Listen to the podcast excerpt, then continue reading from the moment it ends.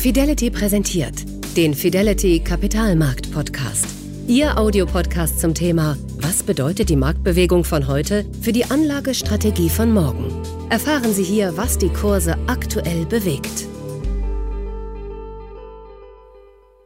Die Politik ist gut darin, sich Klimaziele zu setzen. Aber die auch zu erreichen, gehört nicht zu ihren Stärken.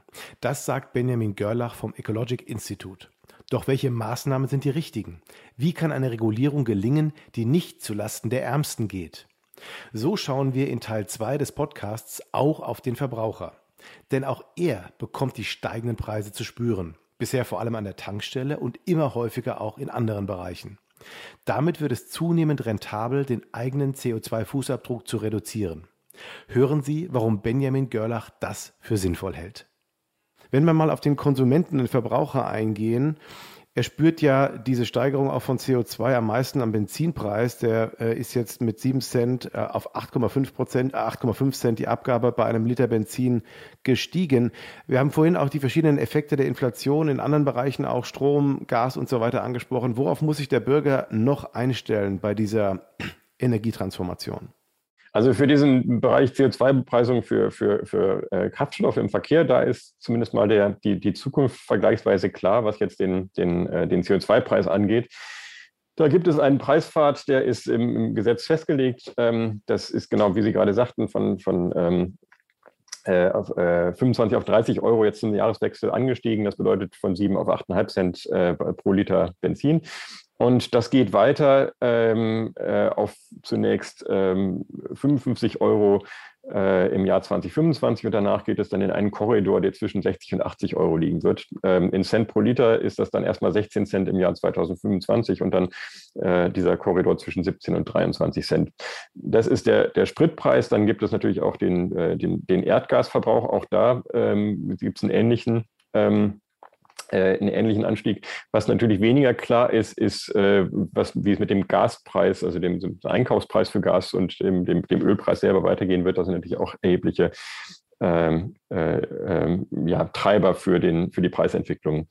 Ähm, was wir aber auch wissen, ist, dass der Strom tendenziell billiger werden wird. Aktuell ist der Strom natürlich durch diesen hohen Gaspreis in, in, äh, in Deutschland äh, massiv teurer geworden, aber die, die, sagen wir so, die ähm, die staatlichen Elemente des, des Strompreises, ähm, die werden senken. Die wurden bereits gesenkt. Ähm, jetzt zum Jahreswechsel, die EEG-Umlage ist von 6,5 auf 3,7 Cent gesenkt worden.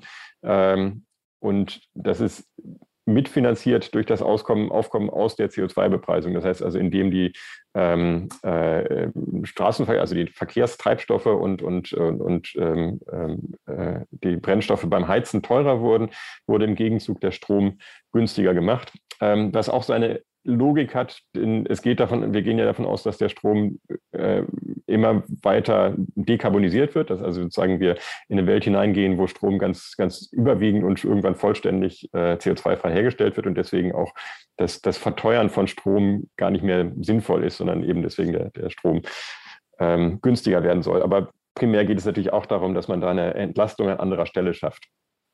Ähm, das heißt, perspektivisch, genau, und, und die, diese Entlastung hat eben schon angefangen. Perspektivisch soll diese EEG-Umlage dann ganz abgeschafft werden. Und es gibt auch Diskussionen über die Stromsteuer, dass die auch noch gestrichen wird.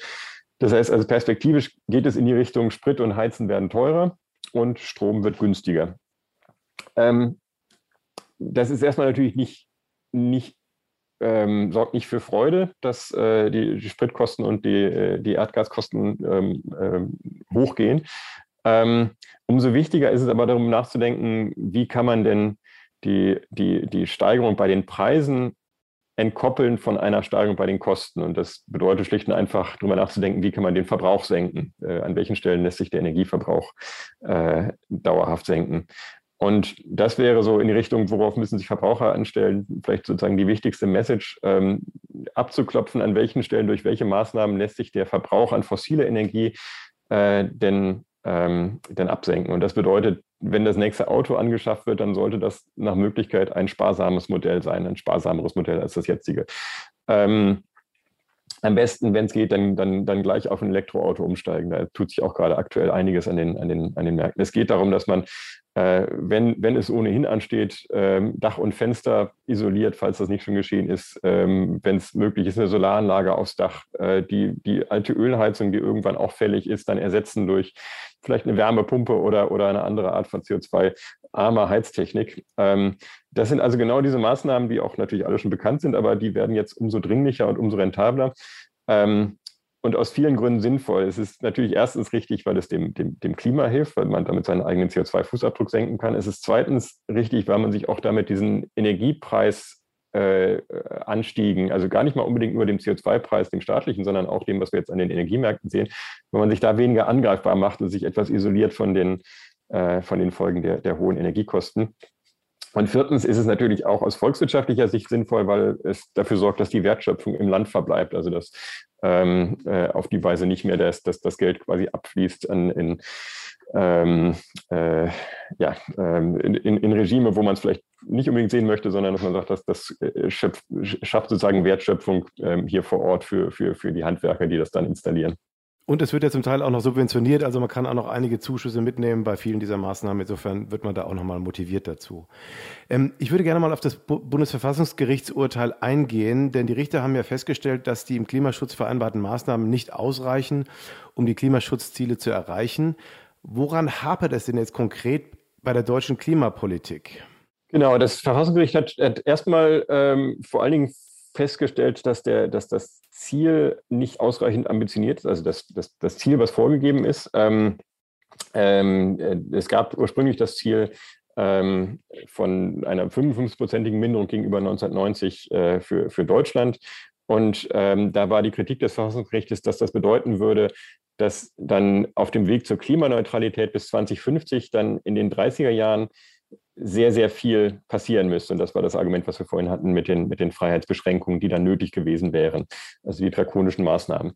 Ähm, und um das zu vermeiden, war das, das äh, die Aufgabe des Bundesverfassungsgerichts. Da muss, muss sozusagen nachgebessert werden. Es äh, ähm, muss einerseits ähm, müssen äh, sagen ambitioniertere Ziele her und zweitens muss auch spezifiziert werden, äh, in welchen Schritten die Minderung denn erfolgen soll auf dem Weg zu dem Ziel ähm, bis 2030 und auch in den Jahren danach. Ähm, Darauf hat die Bundesregierung dann auch unmittelbar noch reagiert. Also noch vor der Wahl gab es dann eine, eine, Novelle des Klimaschutzgesetzes, in der die, das, das Ziel verschärft wurde von 55 auf 65 Prozent ähm, und gleichzeitig auch das Zieldatum für Klimaneutralität noch um fünf Jahre nach vorne gebracht wurde. Das war vorher 2050 und ist jetzt für, für 2045 ins Auge gefasst. Ähm, was vielleicht wichtig ist zu betonen, dass dieses Klimaschutzgesetz, das sieht tatsächlich gar keine Maßnahmen vor. Das ist auch gar nicht der, das Zweck dieses Klimaschutzgesetzes, sondern das Klimaschutzgesetz äh, gibt die Ziele vor, äh, also die, die, die Minderungsziele äh, oder ein Minderungspfad auch, äh, aufgeschlüsselt nach Sektoren. Ähm, und es bestimmt die Mechanismen, wie denn die Zielerreichung kontrolliert werden soll äh, und was passieren soll, wenn Ziele verfehlt werden oder wenn sie drohen, verfehlt zu werden. Dann ähm, bestimmt es, wer dann zuständig ist, um, um nachzuschärfen. Also insofern macht es erstmal sozusagen den Prozess äh, klar. Ähm, die Maßnahmen, die braucht es natürlich auch und die sind dann aber zunächst Aufgabe der einzelnen Ressorts in der Bundesregierung. Das heißt also, da ist dann ähm, für Energiewirtschaft und Gebäude und Landwirtschaft und Verkehr sind die jeweiligen Ministerien dann zuständig. Und dann gibt es dazu natürlich auch noch übergreifende Maßnahmen wie, wie etwa die besprochene CO2-Bepreisung. Ähm, und das führt dann auch so ein bisschen zu, zu einem der Probleme der deutschen Klimapolitik. Die äh, deutsche Klimapolitik war in der Vergangenheit immer recht gut darin, sich, sich äh, Ziele zu stecken und auch sozusagen gerne langfristige und ambitionierte Ziele zu geben. Aber es war äh, problematischer, wenn es dann darum ging, ähm, diese Ziele auch mit konkreten Maßnahmen und Instrumenten zu, zu unterfüttern, um sicherzustellen, dass die Ziele auch erreicht werden können. Ähm, ein Beispiel dafür ist die, ist die CO2-Bepreisung. Ähm, wir haben da gerade schon drüber gesprochen, diesen nationalen CO2-Preis. Ähm, der ist ebenfalls beschlossen worden, noch in, in, in ausgerichtet auf das, ähm, auf das alte, auf das ursprüngliche Minderungsziel, äh, diese min minus 55 Prozent bis, bis 2030. Jetzt haben wir die Situation, dass wir die Ziele verschärft haben, aber bei den Maßnahmen jetzt mit der neuen Regierung, also bei dem CO2-Preis erstmal nichts passiert ist, obwohl sozusagen auch damals die, die äh, viele Ökonomen damals schon der Meinung waren, dass die, die ursprünglich vereinbarten Preise schon, äh, schon zu niedrig waren. Und jetzt haben wir sozusagen ein ambitionierteres Ziel, aber keine ambitionierteren Maßnahmen. Ähm, das heißt, das ähm, passt so leider nicht zusammen. Es gibt natürlich gewichtige politische Gründe, wieso es in der aktuellen Situation nicht, nicht, ähm, nicht möglich schien, da ambitionierter zu sein. Aber es ist trotzdem, sagen, laden wir uns da schon auch ein, äh, ein Problem in Zukunft auf, weil natürlich dann irgendwo anders mehr geschehen muss. Wenn man sozusagen sagt, man, man macht weniger über den CO2-Preis, dann bedeutet das, irgendwo anders müssen, müssen andere Instrumente dann eben angeschärft werden. Ähm, das heißt, das ist sozusagen eines der Probleme, an denen es hapert. Ein anderes Thema, ähm, was man nochmal aufwerfen kann, ist ähm, äh, vielleicht so eine gewisse Verengung im Diskurs und deswegen auch eine Verengung in dem, im politischen Prozess. Äh, es gibt eine sehr starke Tendenz, die Klimapolitik auf, auf die Energiewende zu verengen und die Energiewende dann wiederum auf Erneuerbare zu verengen. Ähm, das ist einerseits erklärbar, weil die Erneuerbaren natürlich eine ganz zentrale Rolle haben für die Energiewende und damit auch für die Klimapolitik. Äh, eine klimaneutrale Stromversorgung ist das, was viele andere Sachen überhaupt erst möglich macht äh, in, in der Industrie und in der, in der Gebäudewärme und anderen Stellen. Ähm, aber ähm, es, ähm, es ist eben auch nur ein Teil der Lösung. Es gibt viele Probleme, die sich nicht durch Elektrifizierung lösen lassen werden. Und das heißt also zum Beispiel eine echte Verkehrswende, eine echte Mobilitätswende, eine Ernährungswende, das sind alles Felder, in denen auch einiges geschehen muss. Ähm, das muss eben leider auch alles parallel passieren. Man kann sagen, nicht sagen, wir machen erst das eine und danach schauen wir dann weiter, sondern es muss sozusagen parallel angegangen werden. Ähm, und da ist diese, diese Verengung auf Erneuerbare manchmal kontraproduktiv. Sie haben ja auch in der Vergangenheit schon einige Verbesserungsvorschläge auch gemacht und sind auch dabei, jetzt in einem Projekt eine faire und grüne Energiesteuerreform in der EU zu untersuchen, wie eine gerechte Energiebesteuerung funktionieren könnte, weil der soziale Aspekt natürlich auch ein wichtiger Faktor ist dabei. Ähm, können Sie schon erste Ergebnisse damit uns teilen? Wie gelingt eine faire Regulierung, die nicht zulasten der Ärmsten auch geht? Ja, sehr gerne, genau. Das, äh, das Projekt, was Sie da erwähnten, äh, äh, das ist noch äh, relativ am Anfang. Deswegen ähm, ist da noch nicht so viel, die, die, spanischen Projektpartner sind da noch dabei, die, die Datenbasis erstmal zusammenzustellen. Aber in anderen Projekten wie Ariadne und 4iTraction schauen wir uns das auch schon äh, in verschiedenen Zusammenhängen an. Ähm, was wir auch in diesem, äh, in diesem besprochenen Projekt äh, uns genauer anschauen wollen, sind so die Verteilungswirkungen zwischen den EU-Ländern. Ähm, und da geht es also dann auch darum, wie sich das in den einzelnen Einkommensdezilen dann auswirkt, aber auch, wie die Verteilungswirkungen sind zwischen Stadt und Land, zwischen Familien und Kinderlosen und Rentnern. Also das heißt, wer sind die, die Gruppen, die denn von der CO2-Bepreisung auf welche Weise betroffen sind. Ähm, es ist in der Tat auch glaube ich, wichtig für die Diskussion, da genau hinzuschauen, ähm, äh, weil das eben auch in der politischen Diskussion dann gerne etwas, etwas durcheinander geht. Geht es tatsächlich darum, die, die Ärmsten äh, äh, zu unterstützen, die Haushalte, die, die besonders betroffen sind und sich vielleicht auch nicht gut selber helfen können? Oder geht es um, um darum, sozusagen wichtige Wählergruppen äh, anzusprechen? Und beides sind legitime politische Anliegen, aber man muss sich schon entscheiden, sozusagen, welche, was man, was man versucht, äh, damit zu erreichen.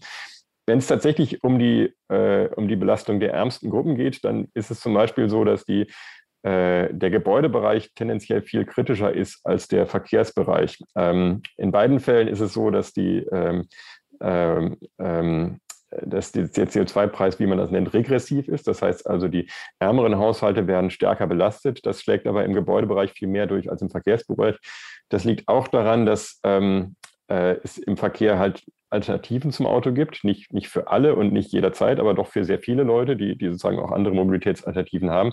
Und das schlicht und einfach auch bei den, ähm, bei den ärmeren Teilen der Bevölkerung es auch sehr viele gibt, die schlicht einfach kein Auto haben. insofern ist das Thema für sie ähm, nicht relevant. Äh, beim Heizen ist es anders, denn Wohnen und Heizen muss jeder und da muss man natürlich dann auch ähm, damit auskommen. Und gerade wenn man eben Mieter ist, äh, sind vielleicht auch die, die Alternativen begrenzt. Man kann nur relativ wenig dann an seinem Heizenergieverbrauch machen.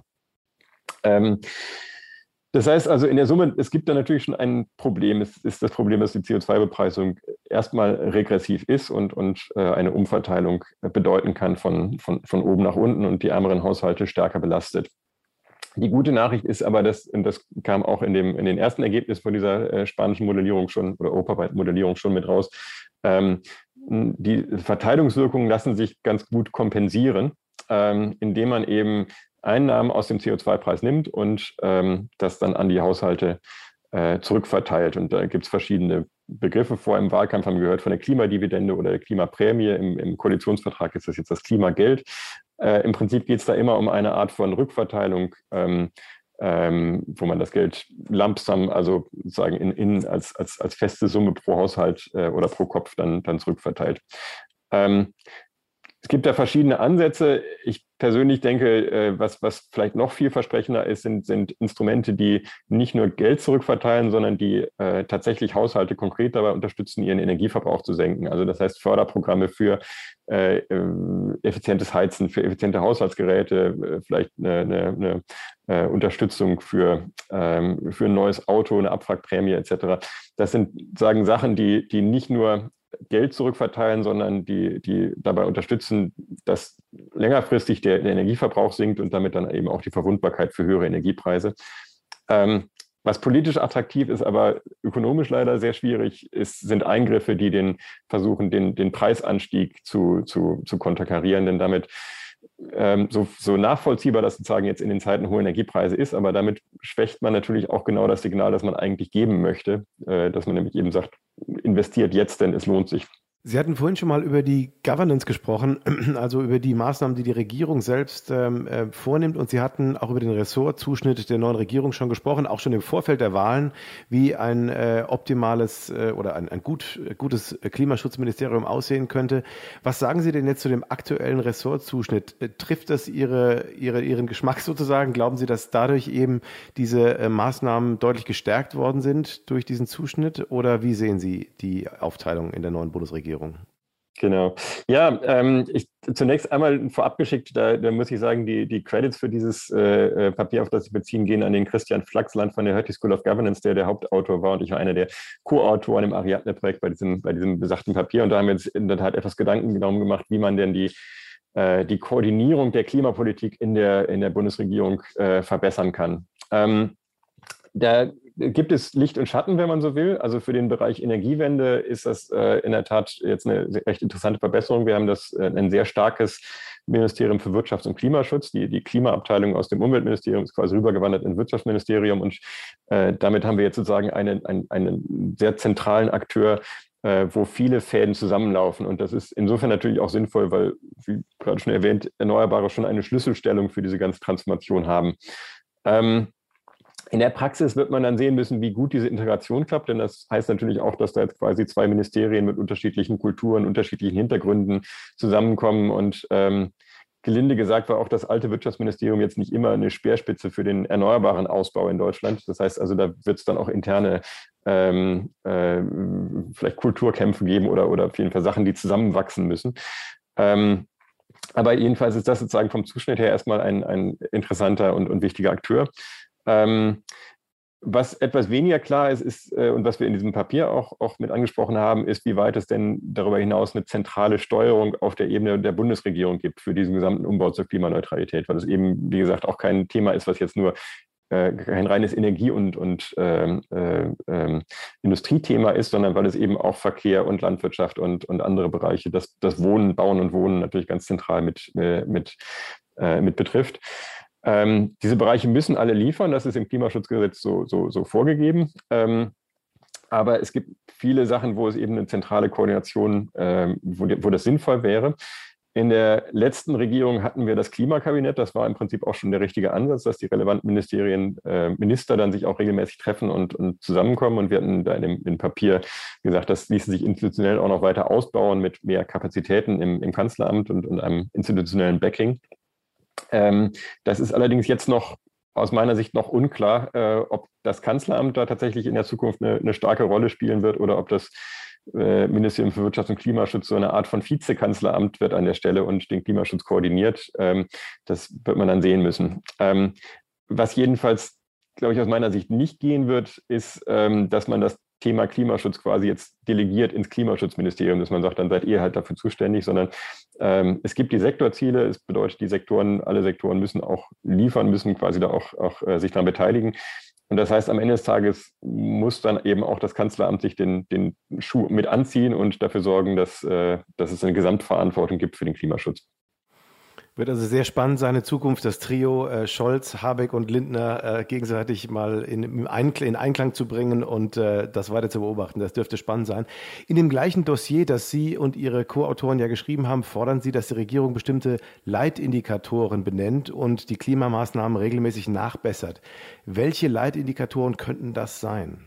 Ja, ähm, ich denke, ein, ein wichtiger Punkt ist, dass ähm, wir hinkommen zu, einem, zu, zu einer vorausschauenden Indikatorik, die uns eben erlaubt, die, die Trends zu erkennen. Das bedeutet insbesondere, dass wir uns nicht nur aufhängen können an, an CO2, ähm, Emissionen, an, an sagen CO2 sind die jetzt gerade gesunken oder gestiegen, sondern es geht vielmehr auch darum, findet denn die strukturelle Veränderung statt, die wir brauchen in den einzelnen Sektoren. Also sozusagen ein, ein griffiges Beispiel dafür wäre, wir haben jetzt äh, im, im, äh, Jahr 2020 erlebt, dass wir etwas überraschend äh, Deutschland sein 40-Prozent-Ziel erreicht hat. Das sah lange Zeit überhaupt nicht so aus. Am Ende hat es geklappt. Das lag aber ganz zum ganz erheblichen Teil eben an Corona, weil in, in, für einige Monate das Land einfach runtergefahren war und das heißt, es gab kaum Verkehr, es wurde weniger produziert in der Industrie etc. Ähm, und das hat sich natürlich dann auch auf die Emissionen ausgewirkt. Das ist aber natürlich ein einmaliger Sondereffekt äh, und keine strukturelle Veränderung. Und äh, deswegen brauchen wir also äh, da um da vorausschauend reinzukommen, brauchen wir Indikatoren, die uns erlauben zu sehen, was passiert denn eigentlich? Wie kommen diese Umbauprozesse voran, die wir, die wir brauchen in, in, auf dem Weg zur Klimaneutralität? Ähm, das sind dann sektorspezifisch natürlich im Verkehr wären das sowas wie ähm, äh, Ladesäulen und der Anteil der E-Mobilität, wie, wie sind wir da auf dem Weg? Ähm, Im Gebäudebereich wäre es sowas wie die Renovierungsrate für, für Gebäude, vielleicht aber auch der Anteil der Wärmepumpen bei den, bei den Neugebäuden oder auch bei den Bestandsgebäuden. In der Industrie könnten das solche Sachen sein wie ähm, der Anteil der grünen Stahl in der Stahlherstellung, ähm, aber auch sowas wie Elektrolysekapazität oder, oder Aufbau von Wasserstoffinfrastruktur.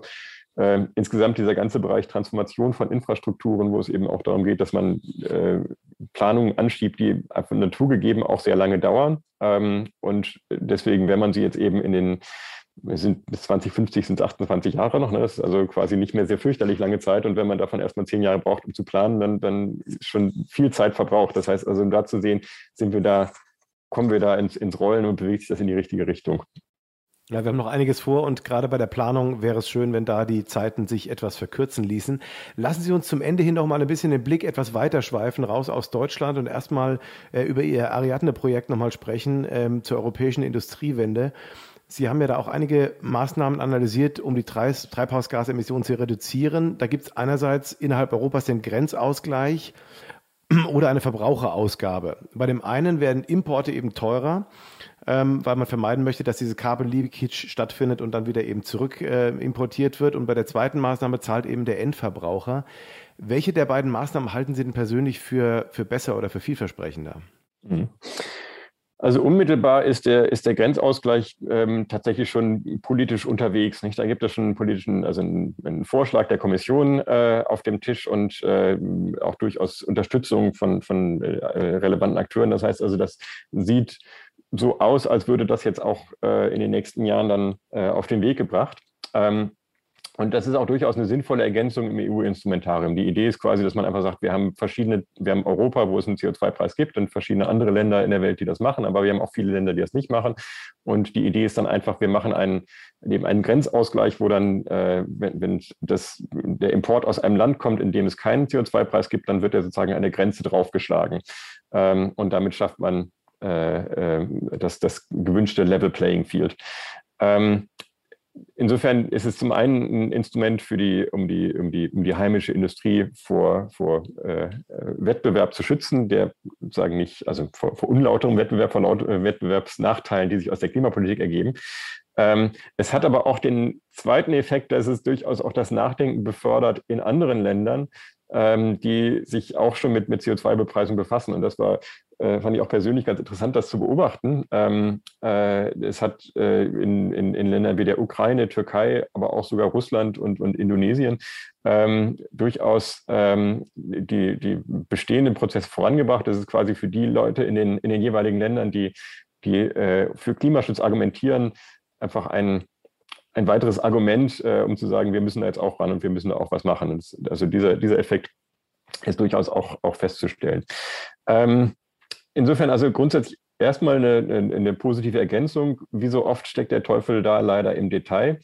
Ähm, unter anderem geht es äh, darum, dass man für diesen Grenzausgleichsmechanismus feststellen muss, wie denn die Projekte, die Produkte in ihrem Herkunftsland hergestellt wurden und wie, wie emissionsintensiv die waren. Also was ist sozusagen der, der Rucksack an, an CO2, den ein, ein Produkt äh, mit sich bringt. Und das, das geht naturgemäß am besten für, für homogene Produkte wie eben Stahl und Zement. Äh, und für die ist dann ja auch vorgeschlagen worden. Aber für komplexere ähm, zum Beispiel petrochemische Produkte, da wird es dann mit der Zeit irgendwann schwieriger, das tatsächlich noch, noch äh, verlässlich zu quantifizieren. Ähm, das andere äh, große Problem ist, dass ähm, schlicht einfach welthandelsrechtlich, dass diese, diese Maßnahme für Importe äh, voraussichtlich so, also man kann das so ausgestalten, dass es WTO-rechtlich äh, funktioniert. Es gibt aber bislang keine Lösung für Exporte und das ist für, für gerade für Deutschland schon natürlich auch ein Thema. Ähm, äh, das ist, ist noch ein bisschen offen und da geht die Fachdiskussion auch hin und her, aber sozusagen Tendenz ist eher, das wird auf jeden Fall sehr viel schwieriger, eine Lösung zu finden, die, die, ähm, die den Exporten hilft. Ähm, bei, dem, bei dieser Alternative, die wir auch in dem Papier formuliert haben, Verbraucherabgabe, da ist es so, dass die sicherlich, also ist sie rechtlich ähm, sicher ist. Äh, da gibt es diese handelsrechtlichen Probleme nicht. Ähm, das würde allerdings eine sehr grundlegende Umstellung im, im klimapolitischen Instrumentarium äh, bedeuten. Wir haben bisher eine Situation, wo man sagt, es wird quasi immer die Emission belastet. Also im Emissionshandel an Instrumenten zahlt man dafür, dass man emittiert. Äh, bei dieser Verbraucherabgabe würde es letzten Endes darauf hinauslaufen, dass man den, den Verbrauch emissionsintensiv hergestellter Güter teurer macht. Ähm, und man würde eben nicht an beiden Stellen bepreisen wollen, das wäre, das wäre unsinnig, sondern man müsste sozusagen das dann umstellen und verlagern.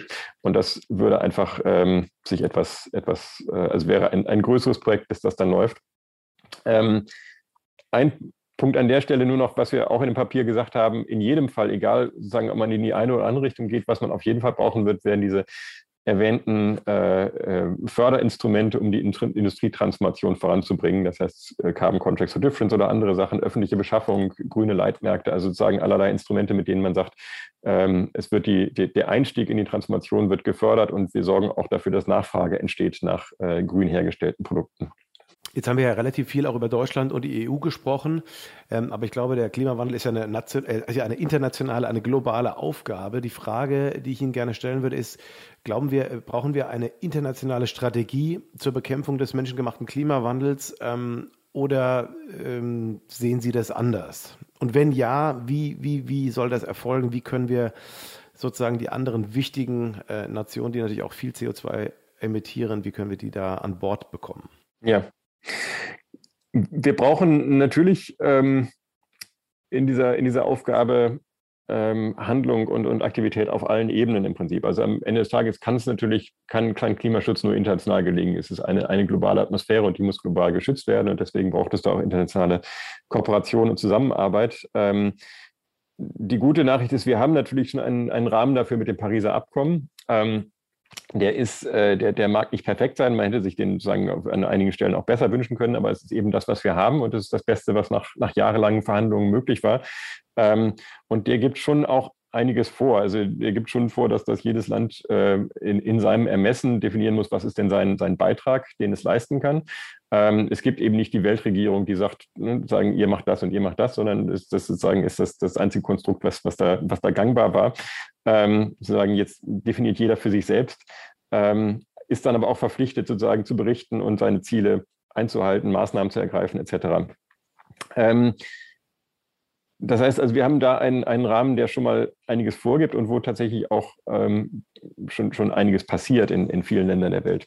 Ähm, wir müssen, glaube ich, uns auch damit anfreunden, dass einige Sachen auf internationaler Ebene nicht wahrscheinlich nicht so bald passieren werden, auch so sehr wie die uns wünschen. Also als Ökonom ist natürlich sozusagen der, der, der Traum immer der, der weltweite einheitliche CO2-Preis. Das wäre sozusagen der, äh, der heilige Gral der, der internationalen Klimaökonomie, wo man sagt, damit könnte man sehr viele Probleme lösen.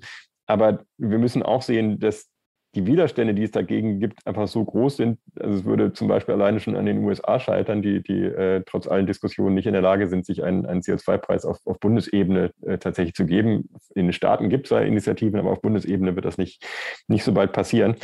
Ähm, und ähm, das heißt also, da eine international, weltweit einheitliche Lösung ähm, sehe ich da nicht. Was aber schon geht, ist, sind Allianzen zu schmieden, sozusagen einfach die mit den, mit den Vorreitern äh, zusammenzugehen und äh, dadurch auch durchaus kritische Masse zu erreichen. Denn das ist, würde ich sagen, auch eine der positiven Nachrichten. Das ist schon ein diese Transformation ist nicht ein europäisches ähm, Projekt und ein europäisches Hobby, sondern ist was, was in vielen Regionen der Welt äh, auch aktiv angegangen wird und, und wo, wo sozusagen auch in, in vielen Teilen der Welt äh, nach Lösungen gesucht wird.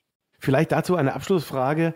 Ähm, wenn Sie sich anschauen, was andere Länder äh, teilweise für Maßnahmen eben vollziehen und was sie bisher gegen den Klimawandel tun, gibt es etwas, was wir uns hier in Deutschland oder Europa von anderen abschauen können? Gibt es Maßnahmen, die Sie für sinnvoll halten, die aber hier noch nicht unbedingt angesprochen oder durchgeführt werden?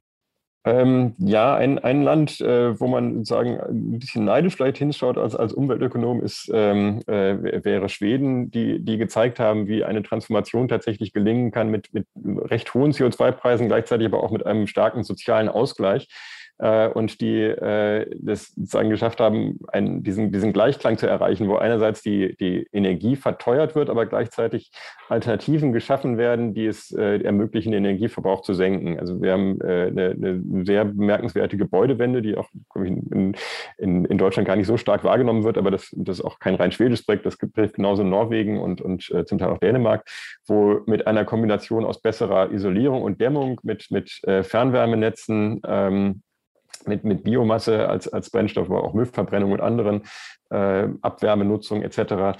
Äh, die Wärmeversorgung ziemlich grundlegend umgestellt wurde. Ähm, als Nachbarstaat Norwegen, da ist es inzwischen soweit so, das ist zwar ein Ölstaat, aber die, die Hauptstadt Oslo kommt äh, seit einigen Jahren ohne Öl aus, äh, was, was die Heizung angeht.